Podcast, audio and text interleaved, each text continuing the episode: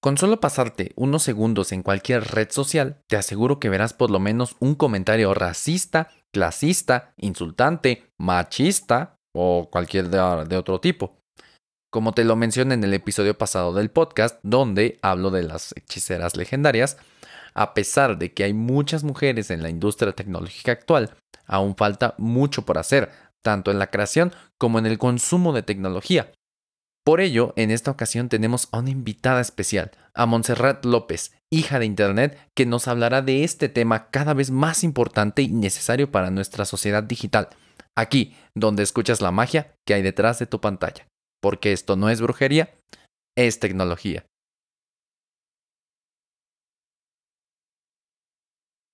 Hola, ¿qué tal? Aquelarre Tecnológico, muy buenas tardes, muy buenas noches, muy buenos días, en cualquier hora que nos estés escuchando. En esta ocasión te tengo un episodio muy, muy especial porque tengo dos invitadas de lujo. Y son unas invitadas de un podcast llamado Hijas de Internet, un podcast de tecnología y las implicaciones de nacer y crecer en esta era digital, en este mundo actual.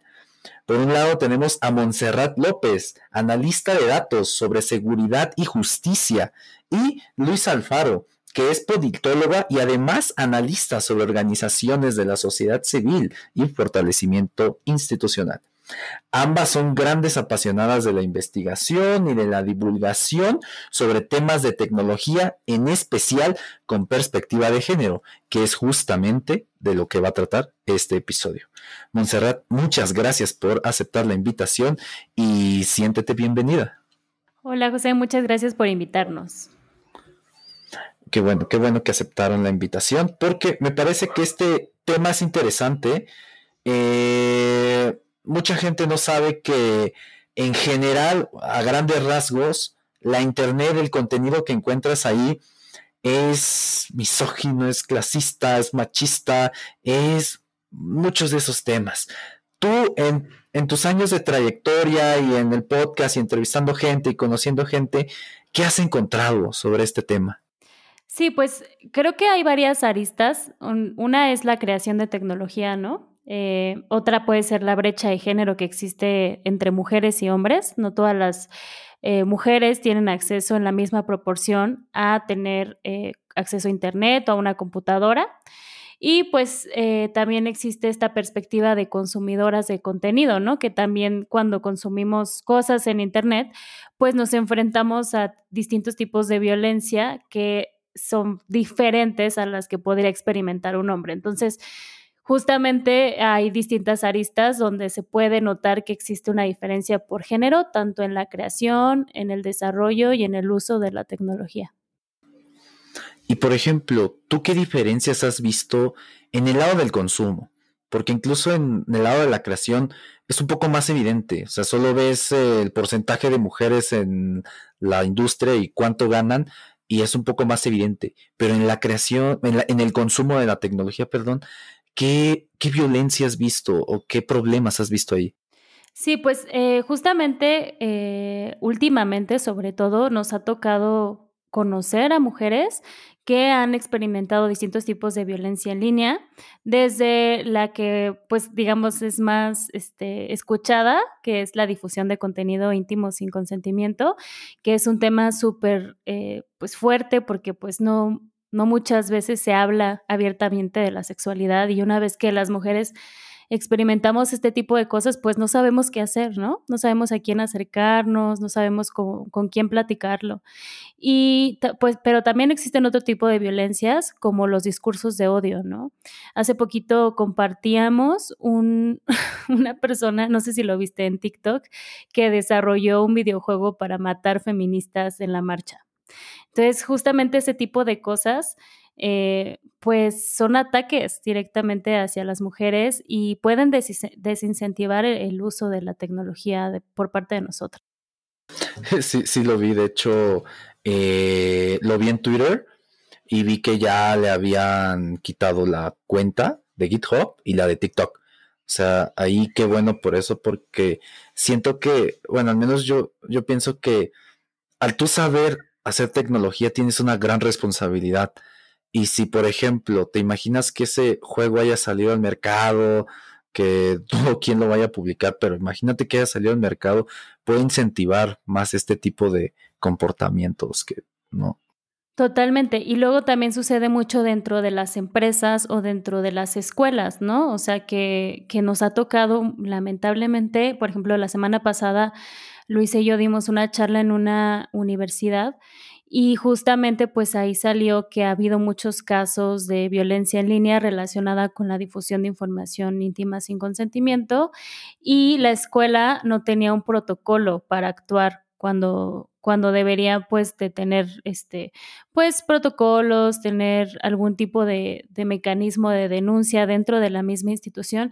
Y una de las cosas que nosotras le dijimos a la directora fue como pues en vez de querer tratar de tapar el sol con un dedo y de tratar de como apagar las denuncias, pues cada vez deberíamos estar más conscientes que estos temas van a seguir pasando, ¿no? Y que tenemos que empezar a tomar acciones ya, como justamente esta escucha hacia las víctimas y tener este tipo de protocolos para una vez que sucedan los casos, saber qué hacer, ¿no? Y no quedarnos como congelados y decir, órale, pues ahora qué hago. Totalmente de acuerdo, porque a veces incluso, y lo veía en varias publicaciones ahorita que estuvo cerca el 8 de marzo, sobre que, o sea, aunque uno como hombre no haya nunca usado a una mujer o haya, no la haya violentado, a veces la omisión o incluso el hacer pequeñas cosas, eso que llaman micromachismos, también afecta. O sea, siento que afecta poquito a poquito y que se, se hace como una bola de nieve.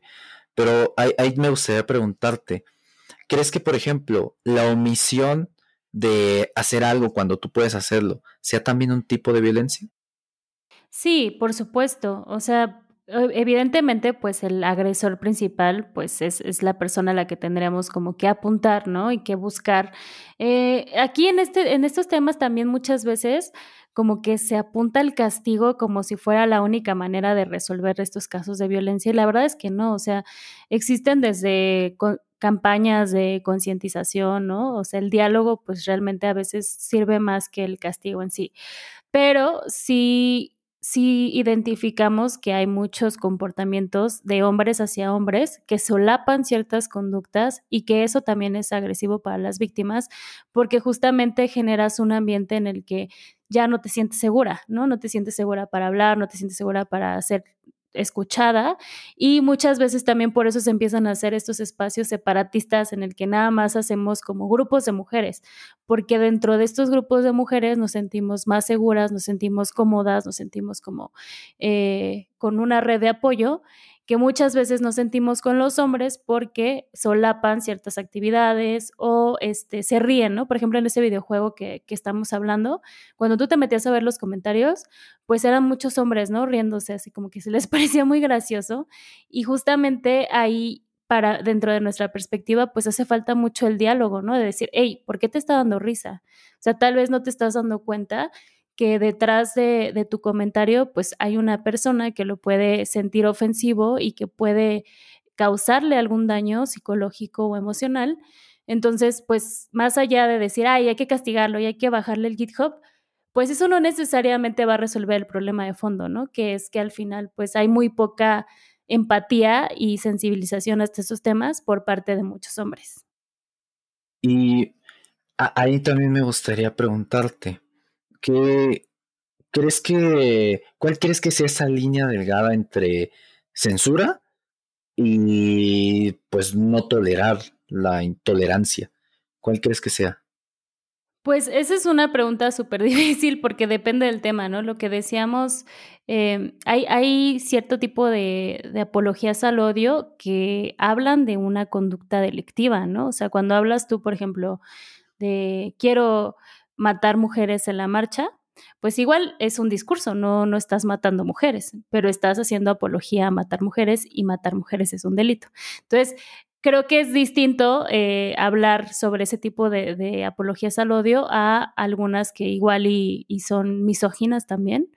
Este, por ejemplo, también me he topado con estos comentarios dentro de la industria tech que dicen como, no, eso es para mujeres, ¿no? O eso es muy, o las mujeres no pueden hacer tal cosa. Entonces, es igual es un comentario misógino, reprobable, pero no necesariamente está haciendo como una apología a la violencia. Entonces siento que tal vez la línea pueda ir por ahí. Pero es, un, es, es debatible. La verdad es que nadie tiene la respuesta a esta pregunta. Sí, está, es un tema muy áspero, ¿no? Como no sabes para cuál. Fíjate que ahorita que mencionas eso de en las empresas de esos como esas, esas pequeñas muestras de violencia, hace poco veía una, una encuesta de una reclutadora este, especializada en TI que le preguntó a varias mujeres en TI, pues, si que habían sufrido de estos machismos, de algunas violencias. Y algunas, o sea, algunas preguntas o algunas cosas eran tipo, eh, pues si no viene un hombre no le dan la atención, que si yo hago lo mismo que hizo el hombre, eh, por ejemplo, una función de una aplicación, si yo la hago, a mí sí me la revisan, pero si el hombre la hace, a él se la pasan por buena sin siquiera dudar. ¿Cómo crees que las empresas debamos de eh, quitarnos esa mentalidad e incentivar incluso a las y los colaboradores a ya no participar en este tipo de casos? Pues aquí es bien importante justamente lo que te decía del diálogo, ¿no? O sea, más que tener como una actitud confrontativa, que obviamente como mujer, pues tu primera impresión es mandar a volar a la persona que te está haciendo comentarios misóginos y machistas porque pues son hirientes y porque igual te puede, o sea, llevas toda la vida escuchándolos y, y, pues tu primera reacción es como, pues sí, mandar a volar a la persona, ¿no? Pero igual el papel de las universidades y las empresas, y digo universidades porque esto que estás diciendo también se replica dentro de las instituciones educativas, debería de ser justamente dar talleres de género, ¿no? Eh, tanto para mujeres y para hombres, tratar de sensibilizar a, los hombres y las mujeres, porque las mujeres también podemos tener comportamientos que replican ciertos estereotipos de género. Eh, tratar de concientizar a sus empleados, a sus alumnos, sobre qué tipos de acciones pueden lastimar o pueden este, perpetuar ciertos estereotipos de género para tratar de erradicarlos y justamente desde la empatía ¿no? O sea, sí, porque muchas veces el problema es que los hombres no tienen como esta historial, ¿no? De que las mujeres, pues toda nuestra vida, hay encuestas que dicen que las mujeres experimentan sus primeros acosos a los 10, 12 años, ¿no? Entonces, ustedes, ajá, ustedes no viven eso, ¿no? Ustedes no viven eh, que no pueden salir a la calle en shorts o en falda o tener miedo para caminar de noche en la calle. Entonces, justamente tener este tipo de diálogos para que sepan desde dónde viene el enojo, desde dónde viene la frustración y tratar de evitar ciertos comentarios que pueden ser hirientes o pueden perpetuar ciertos estereotipos que llevamos toda la vida cargando, ¿no? Y, eso es muy cierto porque, o sea, tal vez, por ejemplo, a mí a veces caminar muy de noche sí me da miedo, pero no me da miedo porque me vayan a, violar, me vayan a secuestrar, me da miedo por un asalto. Y al metro me subo, pues, un poco más calmado, por ejemplo, de que no me vayan a tocar o, cosas así. O sea, no me preocupo por eso. Y cuando piensas, cuando ves que una mujer sí lo tiene que hacer, pues dices, no, o sea, la verdad vivir con ese miedo constante es horrible. Exactamente, y, la empatía que puedes eh, resultar a partir de escuchar, ¿no? Porque también he tenido amigos que se acercan conmigo y me dicen, es que ya no sé qué hacer, ¿no? O sea, pues, este, justamente, o sea, ya sé que no debo de felicitar a las mujeres el 8M porque no hay nada que celebrar, ¿no? Esa es como un, una de las primeras cosas que me dicen, como que les da miedo felicitar o no felicitar, no feliciten a las mujeres. Y otra cosa que, que pueden hacer es escuchar, simplemente escuchar eh, lo que tenemos para decir, escuchar eh, nuestras experiencias y tratar de ser empáticos con ellas. Y creo que desde ahí podemos ya empezar a construir muchas cosas. Si em, seguimos utilizando como estos espacios digitales para atacarnos los unos a los otros, pues al final no vamos a lograr construir ¿no? esta empatía que es súper necesaria para la sensibilización de estos temas. ¿Y, tú crees que, por ejemplo, las redes sociales hayan incentivado esta, eh, estos ataques, esta polarización?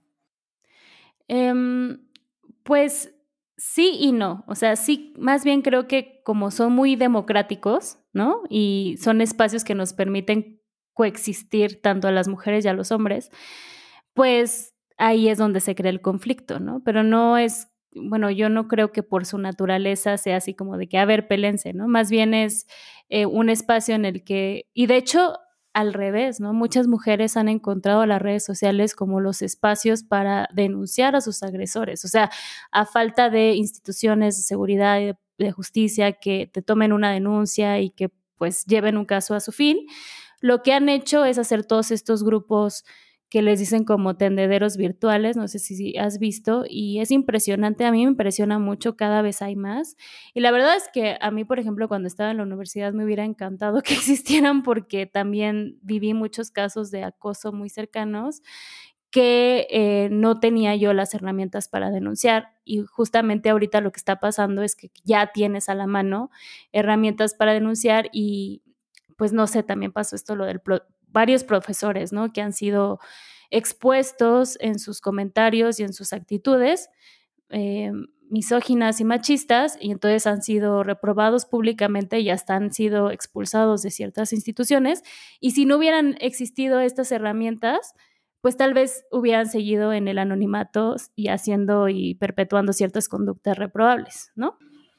Sí, es lo que vi porque, o sea, después de que salí de la universidad, digo, creo que fue el año pasado, eh, hicieron un tendedero, o sea, pero de casos incluso muy viejos, de los que ya había escuchado, de los que había rumores, pero pues, ahí estaban. Y digo, me enteré justamente por las redes sociales, porque pues yo ya no iba a la, universidad, o sea, yo, si, no si no lo hubiera visto en Facebook, por ejemplo, no me hubiera enterado nunca de que tal profesor hizo tal cosa, tal profesor es acusado de tal, o sea, yo, yo creo que es una, es una buena herramienta, pero también, o sea, hay mucha gente que es detractora de denunciar públicamente en redes sociales alguna situación de acoso o de violencia porque dicen que no se puede verificar la información. ¿Tú, qué opinas de esto? ¿Crees que sea menos válida la, denuncia ahí o más válida o qué, qué onda? Pues es un tema bien delicado, sobre todo en derecho, porque justamente siempre se tiene que partir de la presunción de inocencia, ¿no? Pero eh, como te mencionaba, pues vivimos en, o sea, estamos en un momento en el que ya estamos hartas, ¿no? De la impunidad y de que justamente tú lo dijiste, o sea, muchas veces sabíamos de casos en el pasado y no hacíamos nada al respecto porque o no había las herramientas para hacerlo institucionales me refiero, o sea, por ejemplo, yo recuerdo haber sufrido un caso de acoso de un profesor en la universidad y me dije, o sea, fuimos con un abogado y el abogado nos dijo, bueno, pues saben qué, o sea, no, aquí hay una comisión de honor y justicia, pero no podemos ir con ella porque él está muy bien conectado ahí, entonces eso no es una opción, ¿no? Entonces, a lo que me refiero es a falta de mecanismos institucionales para denunciar y pues ni hablar de los del gobierno, ¿no? O sea, ni hablar de ir al Ministerio Público a denunciar un acoso porque es revictimizante y lo más probable es que no pase nada. Hay muchas estadísticas que hablan de la impunidad de más del 90% en el país, ¿no? Entonces, es evidente que la el, ahorita, ¿no? Para muchas mujeres, la única manera de ser escuchadas es a través de medios digitales. Es cierto que este mecanismo de denuncia es imperfecto porque pues obviamente puedes tú este, aprovecharte de él, ¿no? Y tal vez eh, hacer una denuncia que no sea válida, pero pues aquí siempre se tiene que partir de creerle a las víctimas, uno, y dos, la solución a esto no es callar las voces de las víctimas. Como te digo, la solución es que cada vez más empresas de tecnología, instituciones educativas, y eh, empresas en general empiecen a tener protocolos de género dentro de sus instituciones. No es tan difícil, de verdad, no es tan difícil que empiecen a desarrollar como mecanismos para, ok, sucedió el hecho, ¿no? No puede evitar que suceda, tal vez más que con concientización. Pero ya que sucedió, ¿qué voy a hacer?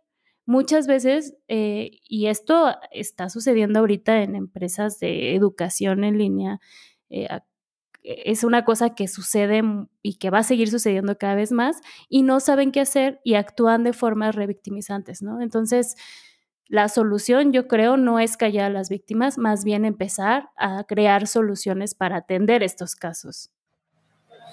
Y fíjate que se me ocurre que una solución, tal vez, digo, es una idea que se me acaba de ocurrir, podría ser inteligencia artificial que analice el contexto de, ese caso, de ese post, que analice ambos perfiles y que pueda ver si está más de un lado o está más del otro, porque justamente si partimos de la presunción de inocencia, digo, ambos deberían este, decir sus partes, pero también ambos van a, este, van a defender su propia parte. Digo, el, acusado, el, violador o el que violentó, obviamente va a decir que no. Obviamente, aunque lo haya hecho y aunque haya las pruebas más que evidentes, lo va a decir.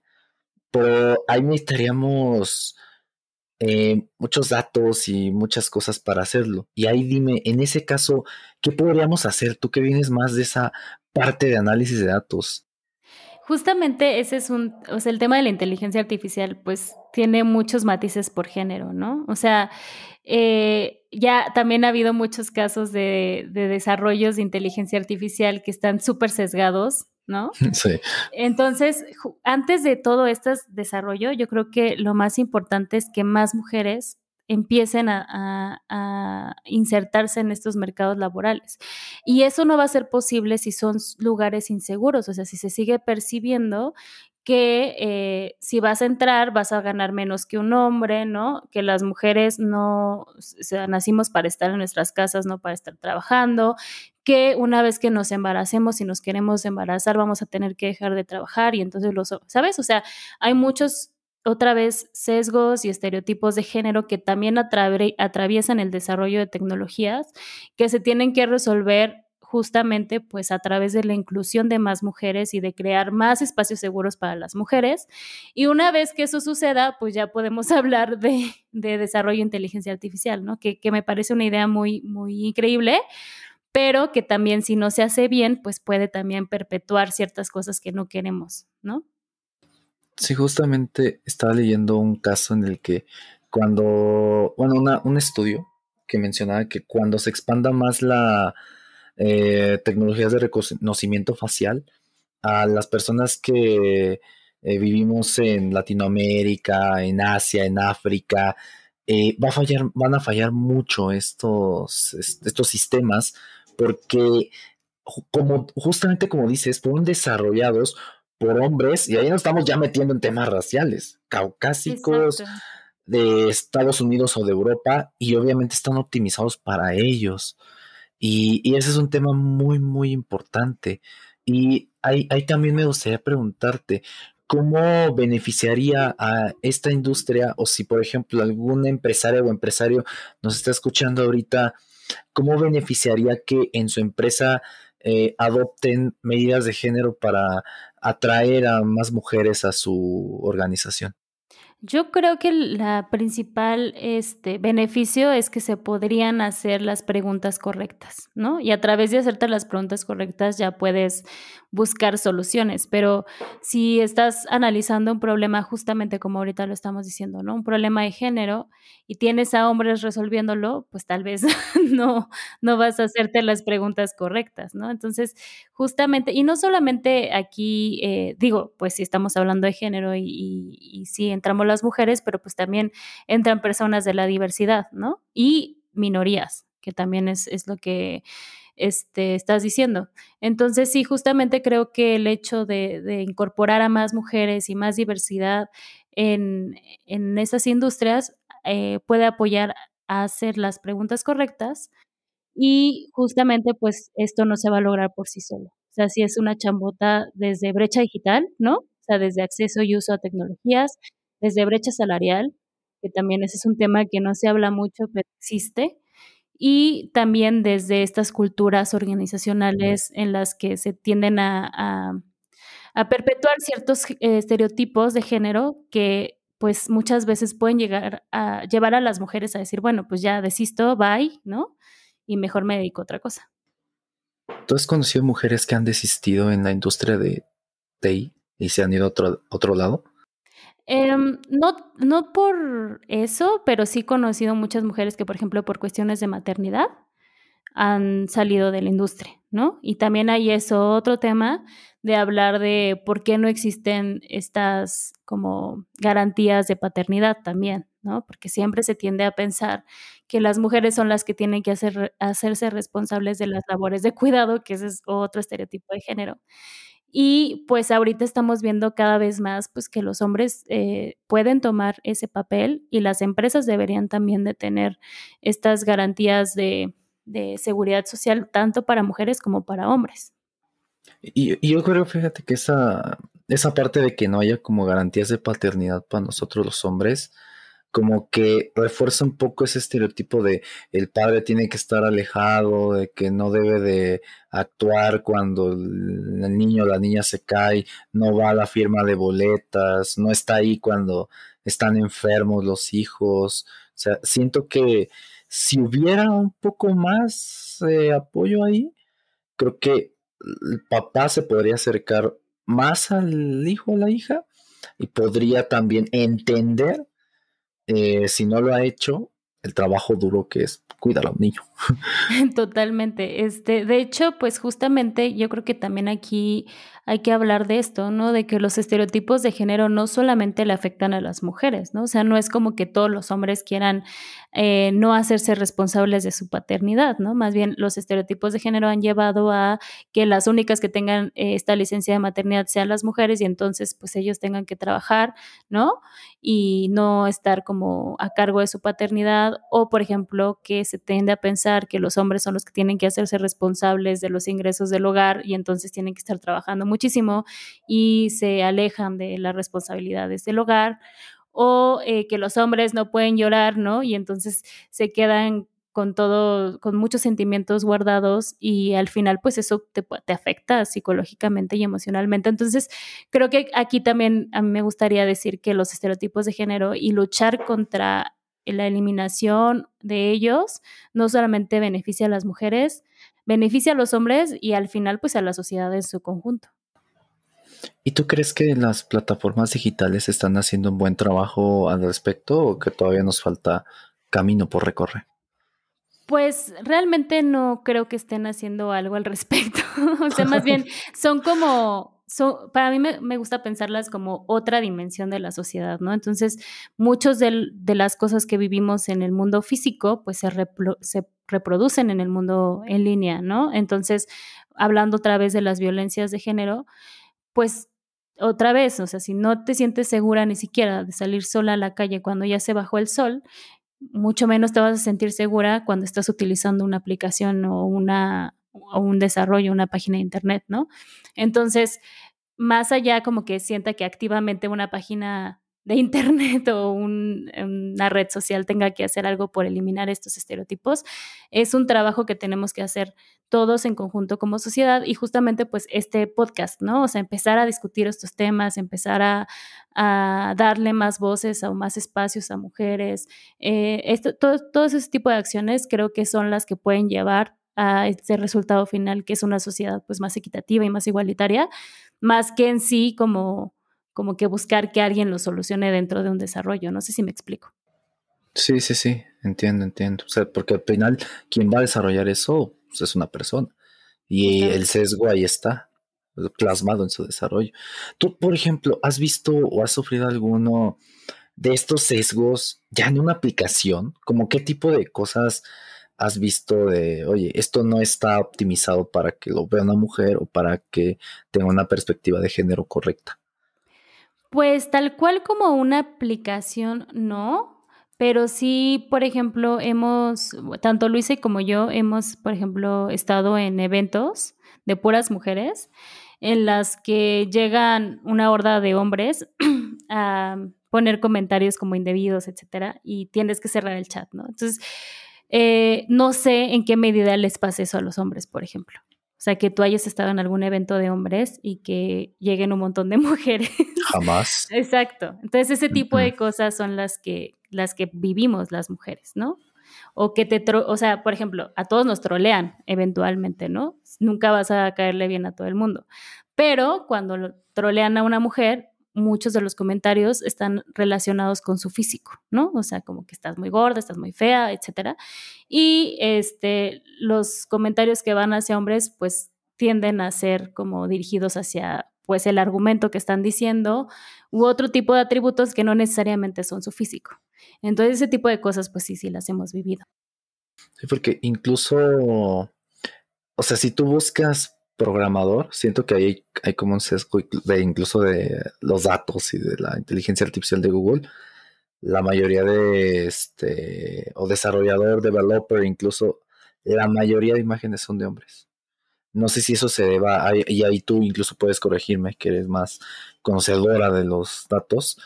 Eh, no sé si eso se deba a los datos de los que se alimenta, o sea, todas las fotos que se han subido, o ya es un sesgo de la inteligencia artificial, por ejemplo, de las búsquedas.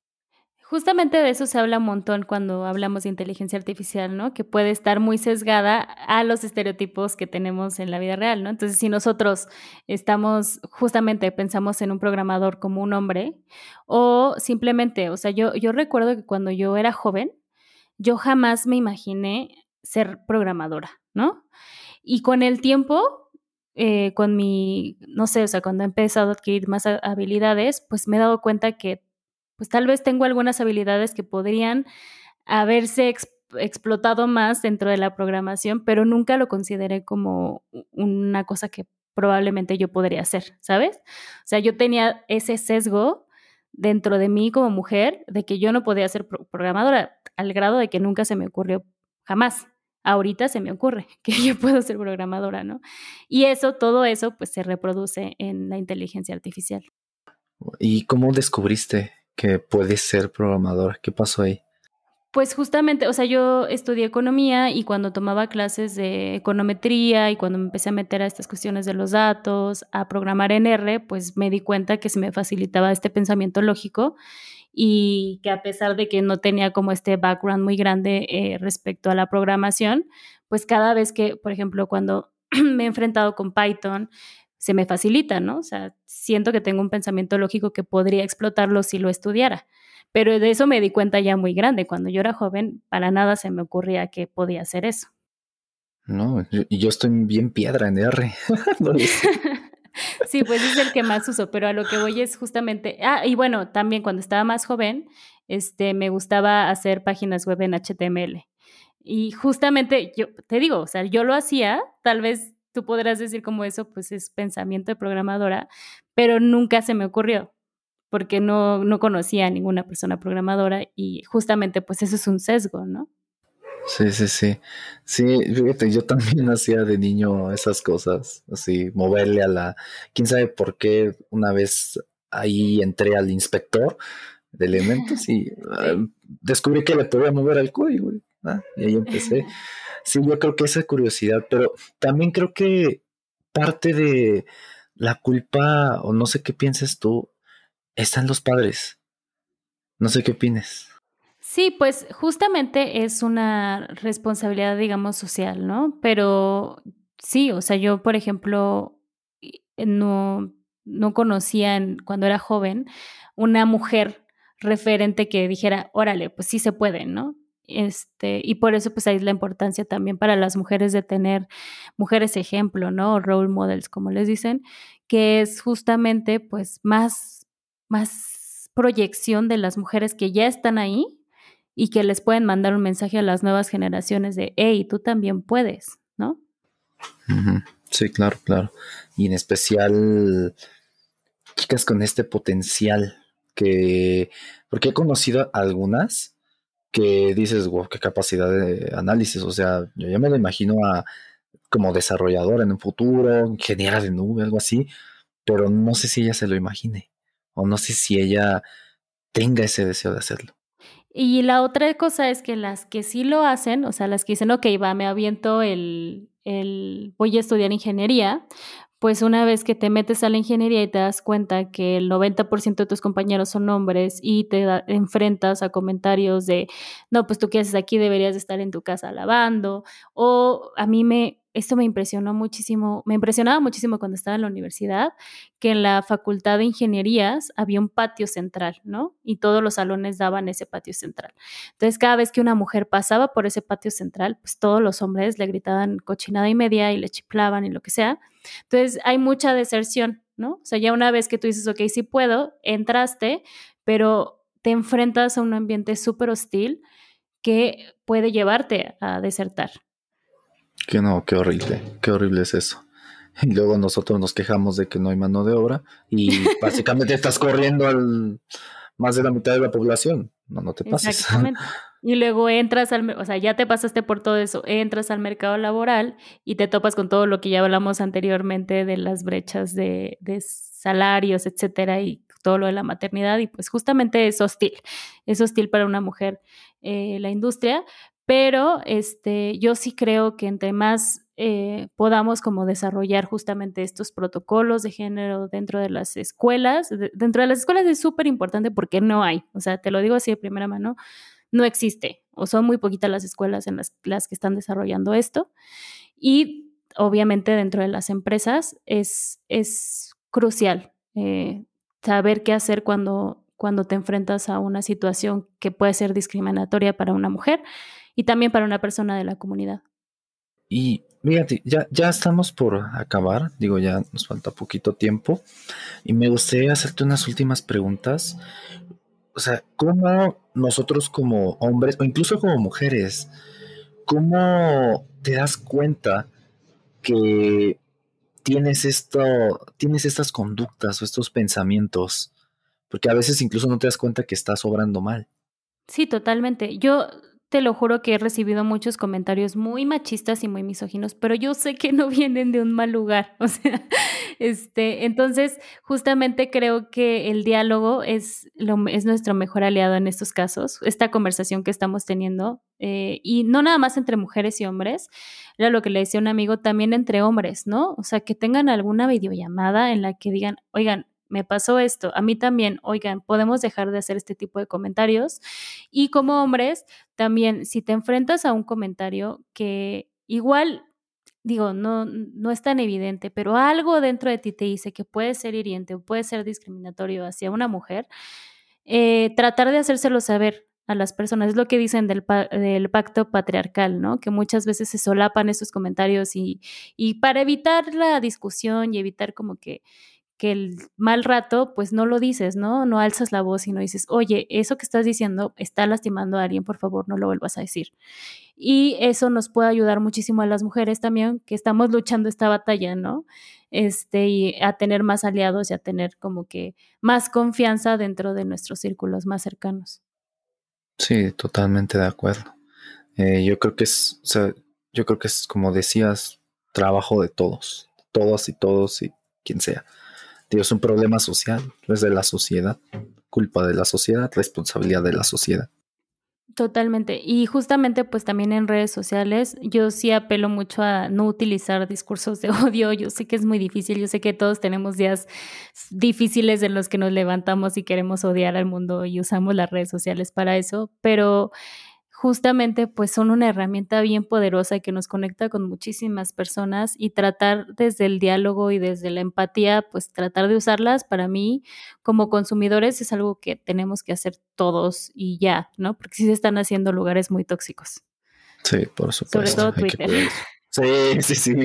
Twitter es, un campo radiactivo esa cosa. Exacto.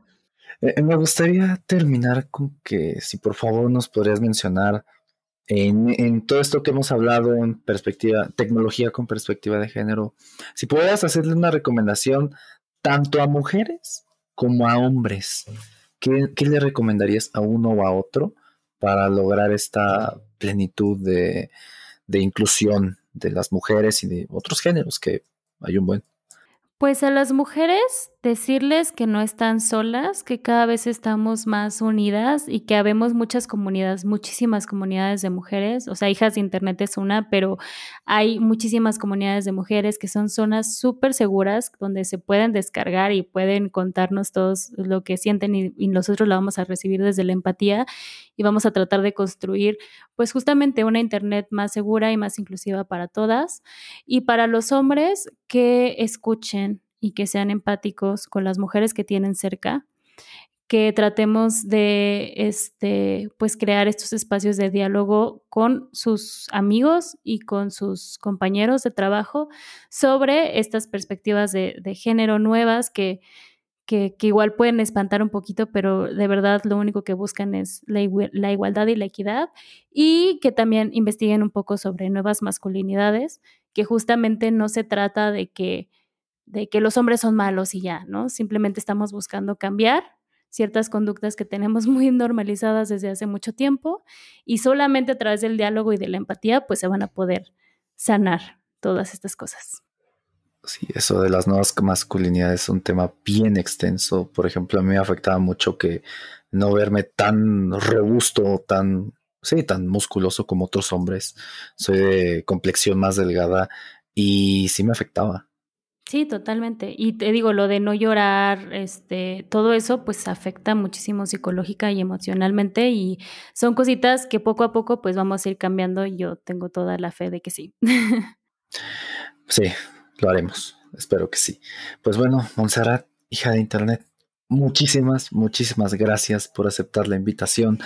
Llegó la hora del spam. Por favor, dinos dónde las podemos encontrar, dónde te podemos encontrar a ti, eh, cómo, es ese podcast de hijas de Internet. Cuéntanos un poco.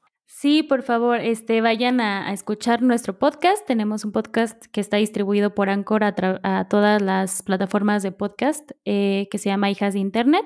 Y también nos pueden encontrar en nuestras redes sociales. Estamos en Twitter, Instagram y TikTok como Hijas de Internet. Y pues justamente en nuestro podcast hablamos sobre tecnología con perspectiva de género. Ahorita estamos en nuestra segunda temporada. Y pues nada, las, las vemos por allá. Pues, ahí los links los puedes encontrar en la descripción. Monserrat, de nuevo, muchísimas gracias por aceptar la invitación y nos estamos viendo pronto. Muchas gracias. Muchas gracias a ti por invitarnos.